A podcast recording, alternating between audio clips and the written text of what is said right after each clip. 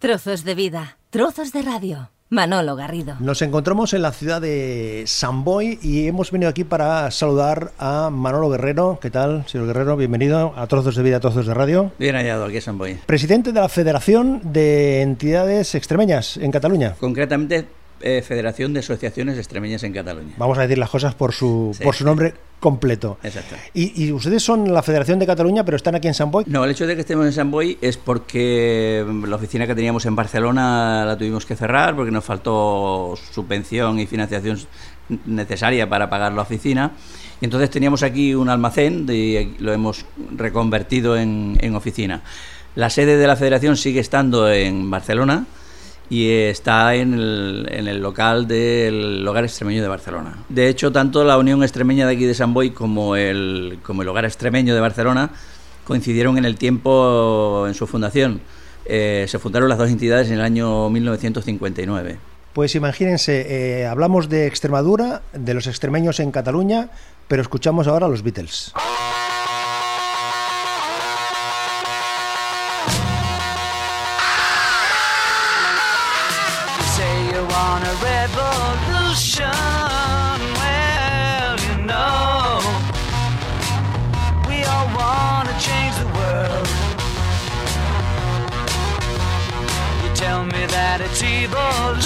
Well, you know, we all want to change the world. But when you talk about destruction, don't you know that you can count me out? Don't you know it's gonna be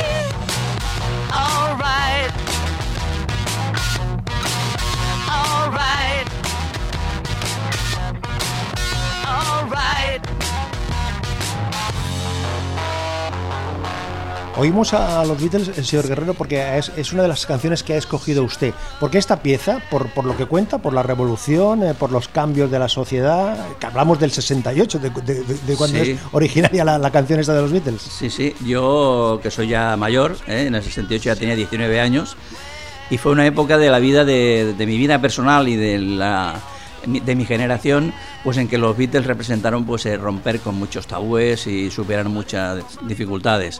Ellos trajeron eh, prácticamente lo que, lo que es eh, en la actualidad el mundo, o sea, es que antes todo estaba mucho más encorsetado, no solamente aquí en España, que estamos viendo una dictadura bastante bastante feroz, sino que también a nivel general, pues eh, el problema generacional era diferente, el problema de, de superar ciertos, ciertos tabúes, como he dicho, problema religioso, y todo eso mm, se inició a partir de los Beatles, no porque ellos hicieran una gran revolución, sino que con ellos vino, vino, pues el romper sobre todo con la imagen, es cuando empezamos a dejarnos el, el pelo largo.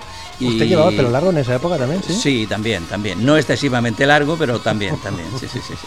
Claro, porque además es lo que usted decía, ¿no? Fue, fue el elemento que aglutinaba a ese, a ese momento de, de romper con lo, con, lo, con lo convencional, ¿no? Exactamente, quizás mm, había otros grupos como los Rollins que coincidían también en el, pero que eran más rompedores todavía que los Beatles, pero quizás a mí me llegó más el, el tema Beatles pues porque, porque me pilló en un momento de mi juventud que ya digo que fue pues el, el superar muchos, muchas cosas. Estamos aquí en las eh, instalaciones, como, como comentábamos, de San Boy, eh, de la Federación de Asociaciones Extremeñas en Cataluña. Ahora lo he dicho bien, ¿eh? Sí, sí, sí, ¿Correcto? sí, correcto. Estamos aquí conversando con su presidente, con el señor eh, Manolo Guerrero. Si nos acompaña eh, alguno de sus colaboradores, es decir, que es fácil que puedan escuchar ustedes al- al- de fondo algún, algún sonido propio característico, como que también los elementos necesarios para aclimatar la, eh, el, local a una temperatura más o menos eh, adecuada, ¿eh? Para que ustedes contextualicen el sonido que nos acompaña a esta, a esta conversación. Y este joven que estaba pendiente de los Beatles, ¿cómo llega a Cataluña? Pues este joven llega en el año 64, con 14 años. eh, llego aquí, dos de mis hermanos ya vivían aquí en Cataluña.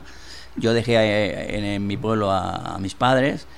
Y bueno, pues nada, con 14 años enseguida empecé a trabajar en Siemens. Ujú. Eh, mi cuñada, o sea, la mujer de, de uno de mi, de mi hermano el mayor, era una de las familias que llegaron aquí pues casi casi a principios del siglo pasado. Claro, porque eh, eh, usted se refiere a su pueblo, es decir, que estamos hablando de Azuaga, exactamente, Azuaga. Claro, Azuaga, Samboy, Samboy, Azuaga, una relación eh, que se pierde, no sé si en el tiempo, pero vamos, que no, no, no es solo, me contaba usted hace unos minutos, que no es, no es solo del movimiento migratorio más característico de los años 60, sino que eh, la historia se va más atrás, ¿no? Sí, la historia se va a, a principios del siglo pasado, cuando un señor de Azuaga se viene para Cataluña eh, a la aventura y que se viene andando y cogiendo trenes de manera esporádica y llega ahí, aquí a San Boi, un pueblo que entonces tenía unos 5 o 6 mil habitantes, donde todo el mundo era de aquí, no había ningún, digamos, foráneo. Y bueno, aquí se instala él, se trae su familia de de Azuaga, su hija con casi con 100 años acaba de, de morir hace poco tiempo, una niña que vino con cuatro años, pues eh, ha muerto ahora a los 100, o sea, que llevamos aquí todas varias generaciones. Entonces, este vínculo con Azuaga se ha ido, primero, mm, pues se iba renovando, pues porque veníamos gente, de, de- de- dejábamos de venir gente hasta los años 70, mediados de los 70. Y luego, pues, la propia relación con el pueblo, pues porque aquí se vive mucho Azuaga y en Azuaga se vive mucho Samboy, son ciudades hermanas, no porque estén hermanadas, que lo están, ¿no? A nivel oficial. Estas son hermanas, pues porque, pues porque todo el mundo en Azuaga tiene familia en, en Samboy y viceversa. Por lo tanto, es una relación muy, muy, muy de la gente, muy de pueblo. Dice usted que llega aquí, se empieza a trabajar en Siemens, eh, el cambio de una, una población como Azuaga a otra población de Samboy, ¿qué le sorprende cuando llega aquí? Me sorprende la oscuridad, me sorprende que, claro, mi pueblo es un pueblo cercano a Andalucía, está pegando a, a Córdoba y a Sevilla, es un pueblo blanco, muy blanco. Eh, también mi pueblo es un pueblo con unas calles muy amplias, y me decepcionó un poco San Boy porque me esperaba quizás otra cosa, ¿no? Pero bueno, de todas maneras, enseguida me adapté y con el problema lógico de, de venir de una cultura muy diferente y más en aquellos tiempos en que todo estaba mucho más aislado, no había la comunicación que hay ahora, en que todo es mucho más pequeño. Y bueno, ba- bajo esta perspectiva, pues aquí llegamos niños como yo, montones. Yo me encontré aquí a todos mis amigos cuando llegué aquí. Eso- y eso fueron fue- viniendo. ¿Eso fue una ventaja? Quiero decir, el hecho de que te encontrases por aquí por las calles, aparte de tu comunidad que habías en el pueblo, es decir, ¿te hacía sentir eh, más, eh, más, más cómodo? Sí, sí, sí, vamos, para mí fue- yo creo que es una ventaja eh, dejar, encontrarte aquí a tus amigos, a los que habían estado contigo pues en el colegio y aparte de ellos a- en el instituto y tal, pues encontrártelos aquí y volver a iniciar pues otra vez la, la, amistad que, que- que ya teníamos allí, pues yo creo que esto es muy positivo. De hecho, la Unión Extremeña se forma o la, o la impulsamos en un momento determinado esta generación mía, digamos, que llegamos aquí a los 13, 14 años. Claro, la, la Unión Extremeña que formalmente se constituye en el año 59, ¿no? ¿Correcto? En 1900 en 59. 1959, pero que tiene, como usted apuntaba ahora, su máxima eh, expresión a partir de los años eh, 80, 70, 70, 60 y- 70, 68, 70, empieza 70, sí. a despegar otra vez. Es un caso curioso, el de la Unión Extremeña, es que debido a la avalancha tan grande que, que vinimos aquí del, de Azuaga, pues eh, hicieron una reproducción del Cristo del Humilladero, que es un Cristo muy venerado allí en, en Azuaga. Se hizo aquí una reproducción que todavía está en, el- en la iglesia, está frente a la tumba de Rafael Casanova, está el Cristo del Humilladero de, de Azuaga. Entonces empezaron a hacer procesiones con sus nazarenos. y. Siempre conté un caso muy, muy curioso eh, del tema de las procesiones. Cuando yo me vengo de, de Azuaga, eh, aquello está en auténtica mm, desbandada. O sea, la gente venían a, a montones. Cada día salía de allí autocares, trenes. Y bueno, cuando yo estoy allí, las procesiones ya no, ya no había costaleros, eh, se llevaban con ruedas, la banda casi había desaparecido, eh, las mujeres con las peinetas también casi casi.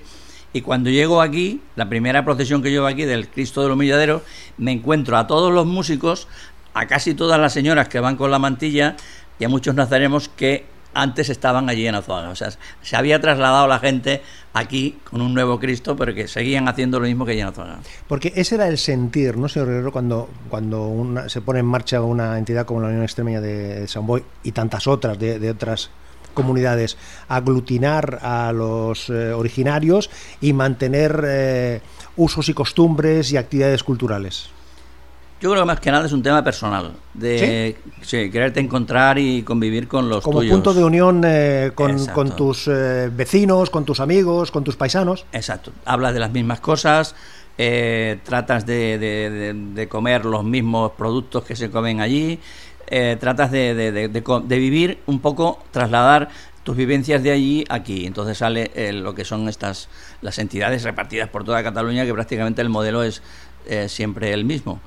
Eh, lo que pasa es que luego las entidades eh, afincadas en cada una de las poblaciones, la verdad que han ido desarrollándose y han ido imbricándose en la, en la sociedad donde están. Entonces, eh, significan también no solamente el recuerdo o el ejercer tu cultura, tus costumbres y tal, sino también luego también un compromiso con el propio, con la propia población donde estás. Y participas pues de manera activa, ¿no? como una entidad más. Es decir, que si nos situamos en San Boy, si hablamos de la Unión Extremeña, eh, una entidad más de la ciudad que ha ido participando, que participa en el devenir eh, cotidiano de lo que sucede. Igual que cualquier otra entidad, y, quiero y puedo decir que en algunos tiempos, en la predemocracia, eh, éramos mucho más activos que cualquier otra entidad aquí de, San Boy. Luego, pues, han ido apareciendo otras, y, pero vamos, eh, la Unión Extremeña ha significado aquí un, un hecho importante, con mucho peso específico aquí en la sociedad samboyana.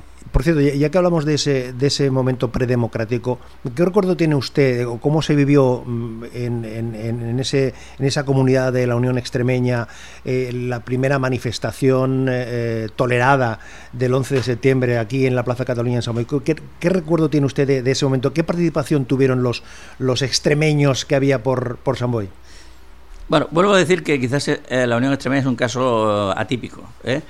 Cuando he hablado antes de las procesiones, cuando las procesiones ya dejaron de, tener interés, pues entonces aparecimos aquí una serie de chavales de 17, 18 años que veníamos ya muchísimo más, pues ya mentalizados a la- a la- al momento en que estábamos viviendo. Yo trabajaba en Siemens, eh, trabajábamos en fábricas donde había un movimiento eh, sindical importante y estábamos ya muy comprometidos con el tema político. Por lo tanto, lo veíamos que incluso dentro de la Unión Extremeña durante un tiempo aquello era más hacer política que otra cosa. Y te digo que muchos partidos vinieron a hacer proselitismo allí, se llevaron mucha gente, muchos jóvenes de allí, que teníamos un grupo de jóvenes muy numeroso, y se llevaron a mucha gente, pues la Liga, la Liga Comunista Revolucionaria, el PSOE, que mucha gente eh, ya cogieron Como, personas de allí. como pasaba con- en el movimiento vecinal, ¿no? O sea, igual, ¿no? Exactamente, Igual, ¿no? igual, igual. Ahí había un movimiento en el cual, como antes no estaba prohibido reunirse, estaba prohibido eh, hacer asambleas y todo esto, si no era con un control estricto del- de la autoridad, pues allí había la oportunidad de hablar de unas cosas eh, que, no son que no eran en este caso de Extremadura, que eran más de aquí de, de Cataluña. Lo vivimos aquello muy muy intensamente. Entonces, por eso te digo que, que, bueno que lo vivimos pues eh, en plena efervescencia, participando en manifestaciones, participando pues en eso, en la gran diada aquí, la primera de aquí de San Boy, ahí estuvimos también.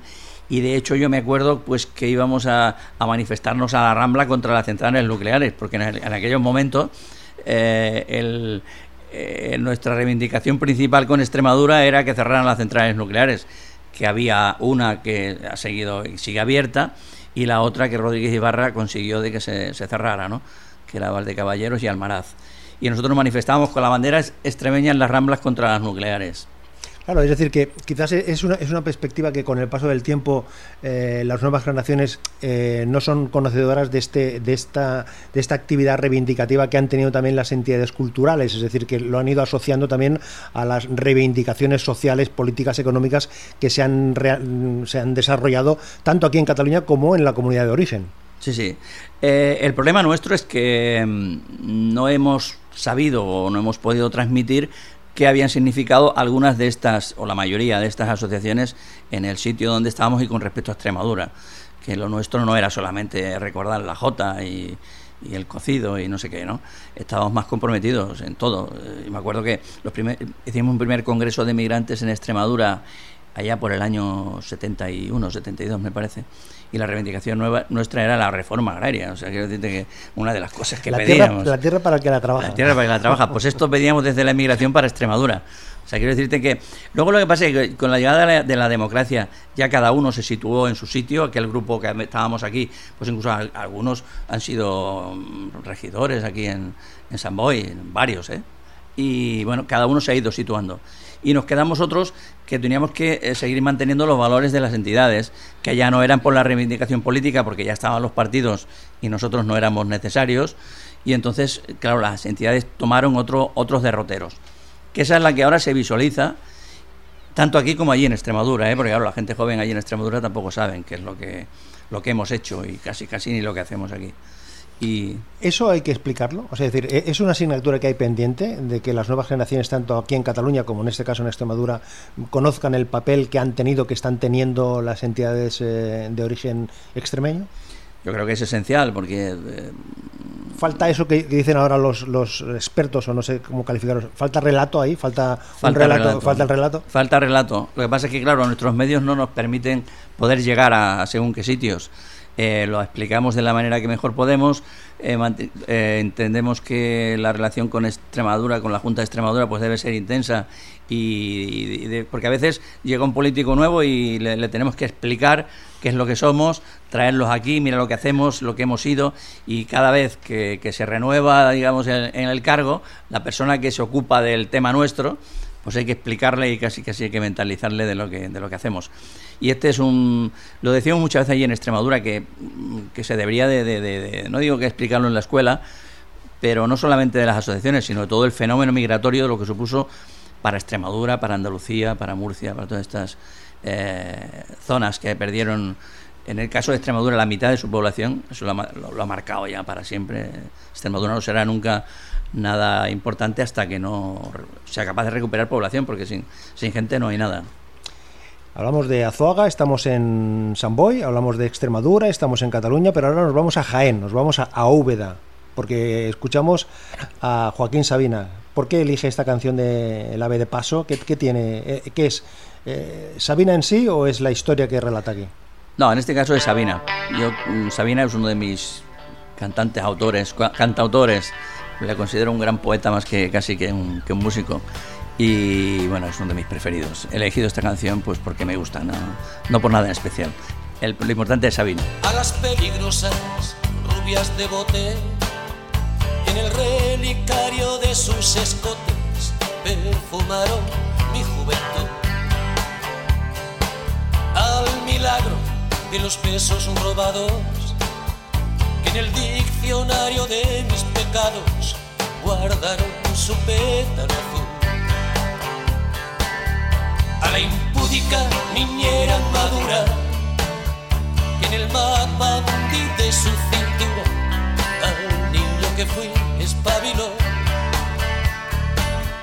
a la flor de lis de las peluqueras que me trajo el tren de la primavera y el tren del invierno me arrebató a las flores de un día que no duraban, que no dolían que te besaban, que se perdían, damas de noche, que en el asiento de atrás del coche no preguntaban si las querías, aves de paso.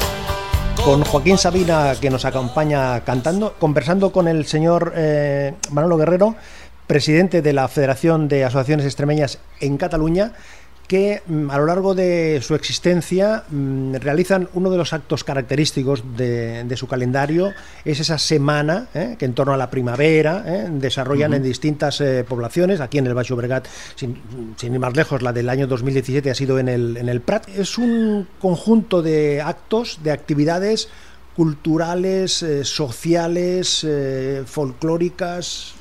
Sí, es todo un poco una mezcla de todo. Eh, intentamos aquí, eh, eh, intentamos en su día crear un punto de encuentro de los extremeños aquí en, en Cataluña. Eh, los andaluces lo tienen mucho más, más fácil con la feria y tienen eh, eh, mucha más potencial eh, de gente que nosotros. Nosotros somos menos. Y sí que necesitamos pues, hacer un sitio de encuentro y, determinar una, una fecha para que nos encontrarnos todos y, que haya una muestra, una pequeña muestra de lo que, de lo que es Extremadura. Entonces tratamos de que hay productos eh, extremeños, cultura, siempre hacemos alguna presentación de un libro, conferencias y tal Eh, luego está la gastronomía. Y el reconocimiento a alguna personalidad. Cada, normalmente cada, cada año se le reconoce a alguna persona por su actividad cultural. Sí, no, no lo hacemos eh, concretamente cada año. Eh, La idea ahora es hacerlo cada año porque, bueno, mm, siempre hay personas en las entidades. eh, ahora hablaré de otro premio que tenemos que es diferente a este, pero el premio Senara, eh, que es el que hemos entregamos en estas jornadas, eh, siempre hay gente en las entidades que lo ha dado todo por la entidad, que lleva un montón de años, que, que se ha esforzado y ha dado casi su vida por, por, por la entidad. Y a estas personas pienso que hay que hacerle un reconocimiento colectivo de todos los extremeños, todas las que pertenecemos a las asociaciones. Y este es el premio que hemos dado este año, que se lo hemos dado a una, a una señora presidenta de un centro que precisamente mm, va a desaparecer, porque bueno, ya ha llegado su, el final de su carrera y es el Centro Muñoz Torrero del Hospitalet. Eh, bueno, de Esplugas, en este caso de Esplugas. Está ahí en el límite. Está en el ¿eh? límite. Está en el límite, ahí, justamente donde Sí. sale la procesión, donde sale la cofradía de los 15 más 1. Están ahí Eh, frente a frente prácticamente. frente Hospitalet y, Y Esplugas. Se consideran de los dos de los dos sitios porque hay socios de una parte y de otra. Y bueno, le hemos dado el, le hemos hecho un reconocimiento a esta mujer que, que de hecho ha hecho todo lo que ha podido por el centro y bueno, ya es mayor y bueno, ha tenido el reconocimiento de los de los centros extremeños. El reto ahora de los eh, centros extremeños, eh, ¿cuál es? Es decir, eh, en el siglo XXI, ¿qué función tienen eh, los centros extremeños? Para nosotros lo más importante sería que no, que no desaparecieran, aunque somos conscientes de que algunos desaparecerán, eso esto es inevitable. Pero sí que nos gustaría que pasaran a ser entidades ciudadanas, como lo que ya de hecho venimos ejerciendo, pero quitándole esa patina de, de, de nuestro origen, de lo que nosotros traíamos con nosotros cuando vinimos de, de nuestros pueblos, eh, y que los- las nuevas generaciones cojan el carro en este con este espíritu de ser más sin perder digamos los valores con respecto a lo que somos de principio pero pero siendo más entidades ciudadanas y que estén imbricadas en aquí en Cataluña en sus pueblos y en sus ciudades y aprovechar pues este este potencial que tiene cada una de las asociaciones que es una organización que funciona que, que son capaces de hacer cosas en común ¿Hay que Y- repensarlo todo eso? ¿Hay que repensarlo? ¿O es decir, con, con todo el historial que tienen ustedes, mm, se, puede, se pueden adaptar a la, a la realidad?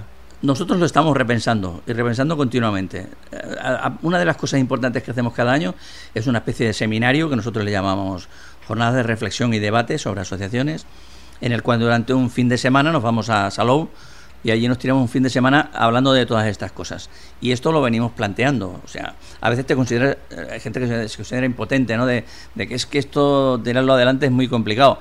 Pero sí que nos lo venimos planteando. Otra cosa es que lo consigamos. ¿no? Nosotros vamos a hacer todo lo posible porque algunas entidades eh, no desaparezcan, sigan teniendo ese, ese lazo ese, con, con la, con la tierra de origen que a Extremadura también le conviene mucho tener eh, una entidad, una serie de grupos eh, de personas que están pensando en Extremadura, que están trabajando por Extremadura, y por otra parte que esa organización, como digo, ciudadana no desaparezca y siga mm, trabajando en el ámbito donde está.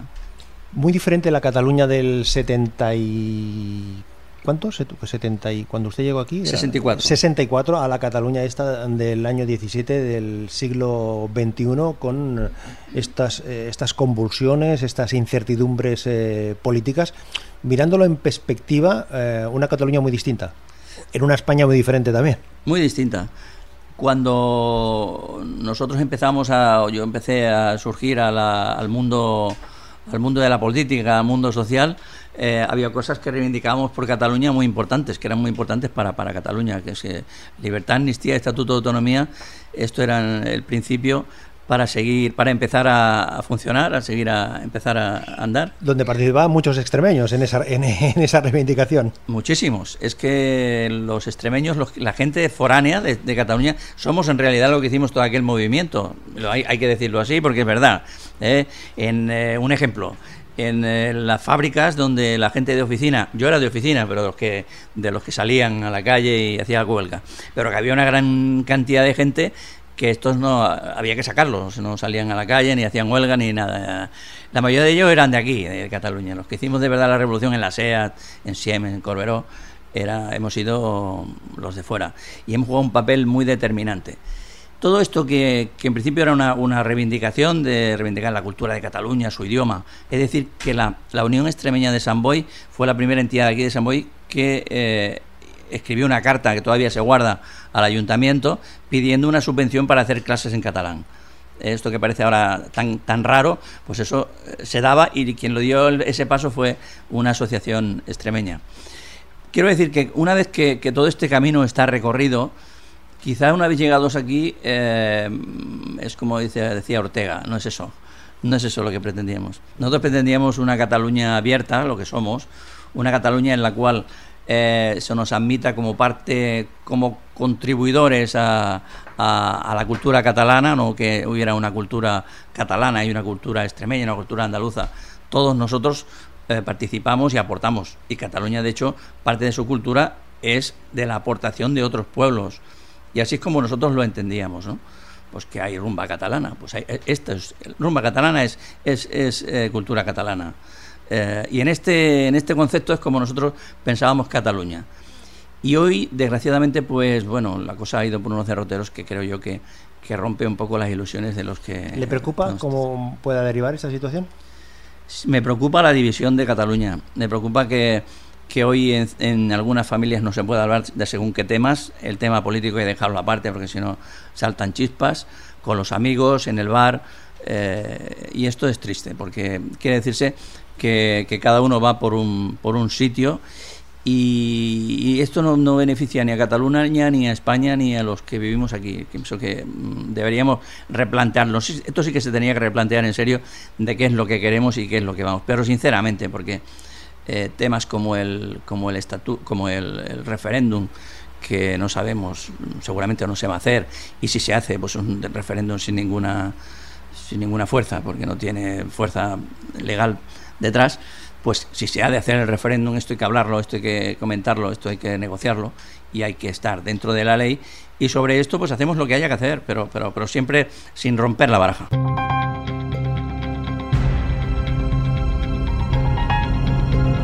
Trozos de vida, trozos de radio. Manolo Garrido. Le planteamos al señor Guerrero que eligiese un par de años de su vida, ¿eh? que, por cualquier circunstancia quisiera compartir con los eh, oyentes, y ha elegido usted dos años eh, significados, lógicamente, a su juicio. Uno es 1977, lo señalaba porque en lo personal es algo singular, ¿no? Sí. ¿Qué pasó en el año 77 en lo personal? En el año 77 pues me casé con la que hoy todavía es mi mujer. ¿De Azuaga era su, su mujer? No, ¿O la, eh, la- la conoció aquí? La conocí aquí, la conocí en Corberó, en donde trabajábamos Ah, los dos. Con las cocinas y todo aquello, ¿no? Sí, sí, sí, sí. Estábamos en la misma eh, oficina los dos. Y bueno, pues eh, fue, fue el año que nos casamos Bien. y fue el año en que por fin tuvimos unas elecciones eh, libres aquí en España después del- de la dictadura. ¿Recuerda e- ese junio del 77, que ahora se han celebrado los, los 40 años? Pues mira si lo recuerdo porque el- en, la- en plena campaña electoral estábamos en viaje de novios en, eh, en Palma de Mallorca y he puesto unas fotos en el, en el Facebook eh, en el que estoy, pues estamos, mi mujer y yo, de- delante de unos carteles, entonces vota PC, otro con el, con el PSOE, eh, debajo del cartel de, de Felipe González. Entonces coincidió esto, la boda con, con, la, con las elecciones. O sea, su- campaña la hizo en el viaje de novio. En el viaje de novio, exactamente. O sea, estuvo reflexionando a ver a quién votaba durante el. durante- Exacto. Que por cierto, la que era mi mujer no pudo votar porque entonces la mayoría de edad estaba a los 21 años y ella cumplió 20 años justo el día de las elecciones. Caramba. O sea, que se tuvo que quedar en la fábrica porque antes votábamos en día laborable. Día laborable, sí. Nos daban tres horas, me parece, para, para votar. Y ella se tuvo que quedar en la, en la fábrica y yo fui a votar. Lo que le propongo es, es lo siguiente, señor Guerrero. Nos situamos en 1977. ¿eh? 1977. Nosotros hemos eh, buscado cuatro, dos canciones, perdón, de ese año, ¿eh? de ese año, de 1977. No se trata de que las tararé, que se lo podía plantear, pero no, no, no. Mejor que no, mejor que no. Eh, sino que nos diga cuál de estas dos es la que prefiere, con cuál se quede. Por ejemplo, la primera sería esta. Amiga, hay que ver cómo es el amor que vuelve a quien lo toma. Gavilano, paloma. La conoce, ¿no? Se Sí, trata de sí, Papa sí. Braida con aquello de Gavilán Ah. eh, o Paloma, ¿eh? Sí, en algún Gavilán momento seguro que la habrá tarareado en su Sí, momento, sí, ¿no? seguro, ¿Eh? seguro. Pues ese mismo año también había otra canción que sonó y de qué manera.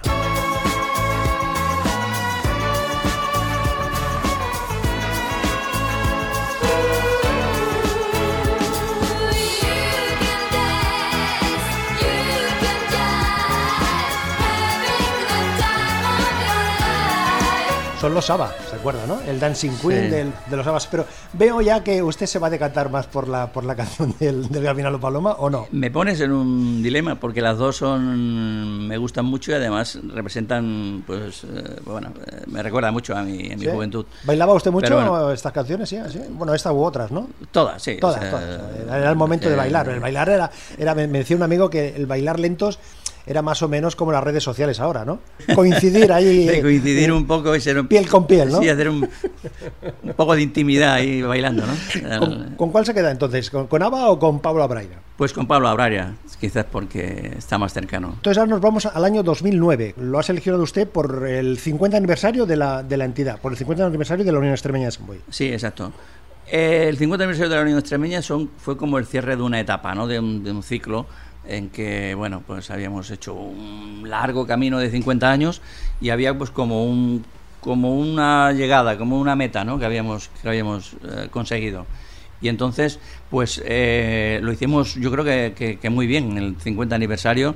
Hicimos una recopilación de todo, se escribió un libro, eh, en fin, hubo un- mucho, mucho, mucho, mucha participación de la gente y creo que dejamos ahí patente para, la, para, para los, las generaciones venideras, sobre todo a través del, del libro, de todo lo que es la entidad.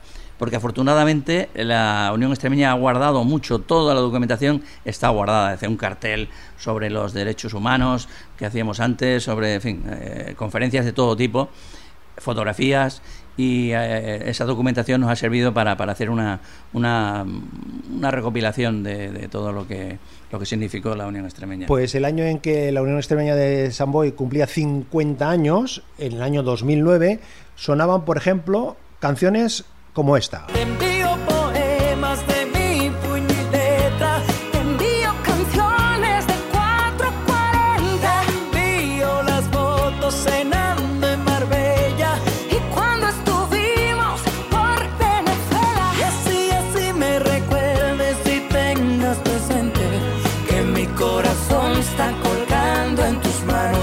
Carlos Baute y Marta Sánchez, la recuerda también, ¿no? Sí, Eso sí, sonó, sí, sí, sí. sonó a, a todas horas, Sí, a sí, todas sí. horas. Además han tenido sus problemas con la Sí, canción. sí, sí, porque además eh, no estaba muy de acuerdo Marta Sánchez con, con la aportación económica que le dio este Exacto. hombre, también le hizo, un negocio ahí, pero bueno.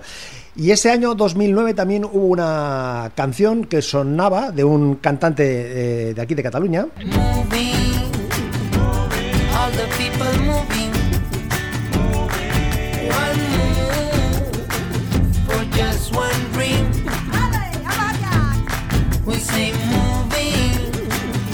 con aquella historia del moving, ahí cantando en castellano, catalán, inglés, eh, Puedo parecer un poco conservador, pero me quedo con la primera.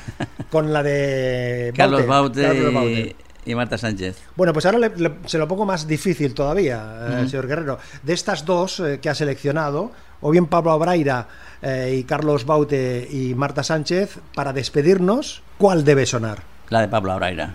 ¿Con el Gavilán o Paloma? Que yo no sé si preguntarle si usted es más Gavilán o es más Paloma. Bueno, es igual, vamos, vamos a dejarlo ahí, no, no, no, no quiero tampoco No, no soy Gavilán, no, si Paloma, pero de luego Gavilán tampoco. Yo agradezco a Manolo Guerrero, el presidente de la Federación de Asociaciones Extremeñas de Cataluña, que haya compartido estos eh, minutos eh, con nosotros. Gracias, señor Guerrero, enhorabuena y suerte. Muchas gracias y un placer habernos reencontrado después de tantos años. Gracias. Trozos de vida, trozos de radio. Un placer acompañarte. No dejabas de mirar, estabas sola. Completamente bella, sensual. Algo me arrastró hacia ti como una ola. Y fui te dije hola, ¿qué tal? Esa noche entre tus brazos caí en la trampa. Cazaste al aprendiz de seductor. Y me diste de comer sobre tu palma. Haciéndome tu humilde servidor. Amiga, Hay que ver cómo es el amor que vuelve a quien lo toma. Gavilano, paloma, pobre tonto, ingenuo charlatán. Que fui paloma por querer ser gavilán. Amiga, hay que ver cómo es el amor que vuelve a quien lo toma. Gavilano,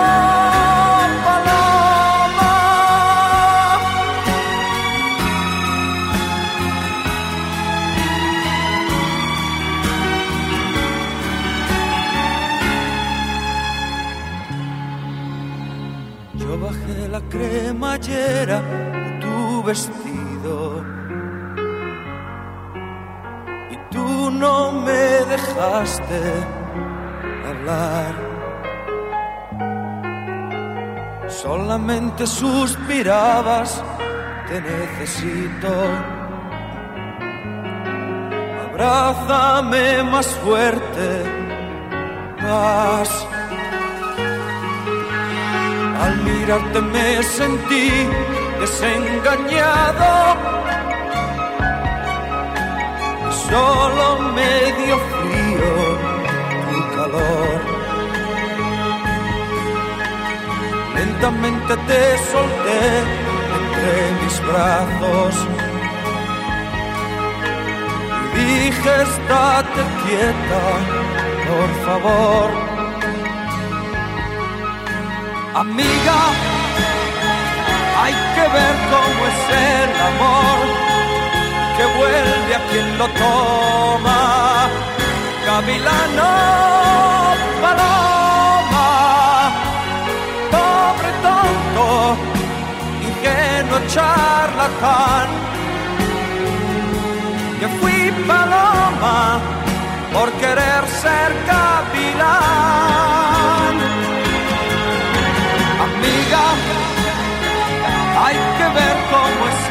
amor que vuelve a quien lo toma.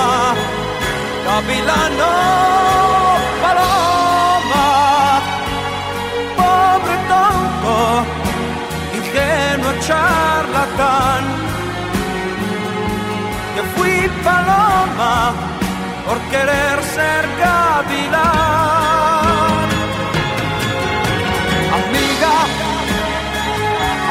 Ver cómo es el amor que vuelve a quien lo toma. Gavilano,